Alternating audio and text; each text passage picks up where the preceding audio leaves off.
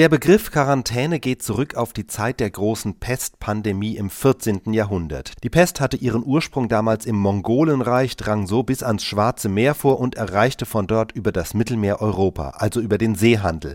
In Italien gab es zwei Städte, die im Seehandel konkurrierten. Die eine war Genua, die andere Venedig. Um die Pest einzudämmen, hat Venedig dann beschlossen, ankommende Schiffe 40 Tage lang zu isolieren. Das heißt, die Schiffe lagen im Hafen, die Besatzung durfte nicht an Land. Und von dieser Zahl 40 40, italienisch quaranta, leitete sich dann die Quarantäne ab für diese 40 Tage, das waren ja fast sechs Wochen, gab es damals keinerlei wissenschaftliche Begründung. Das war mehr eine Art Zahlenmagie und völlig willkürlich. Die Zahl von 40 Tagen spielt ja schon in der Bibel und im christlichen Kalender an verschiedenen Stellen eine Rolle und so haben die Venezianer dann auch diese Dauer gewählt.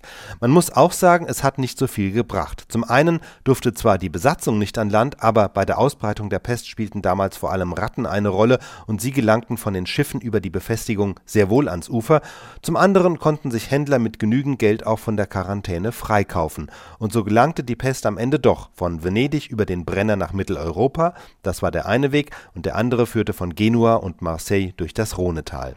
Das alles spricht aber nicht gegen Quarantänemaßnahmen, sie wurden ja im Lauf der Zeit bis heute immer wieder eingesetzt, um die Ausbreitung eines Krankheitserregers zumindest zu verlangsamen Heute bezieht sich der Begriff Quarantäne natürlich nicht nur auf Leute, die von irgendwo anders herkommen. Beim neuartigen Coronavirus wurden, wie in China, die Bewohner ganzer Städte unter Quarantäne gestellt oder, wie in Europa, diejenigen, die Kontakt zu bereits Infizierten hatten die Idee ist zwar die gleiche wie im Mittelalter, aber die konkreten Maßnahmen sind heute wissenschaftlich wesentlich besser abgesichert, und auch wenn es noch Quarantäne heißt, werden ja in der Regel keine 40 Tage festgesetzt, sondern die Dauer richtet sich in der Regel nach der Inkubationszeit der jeweiligen Krankheit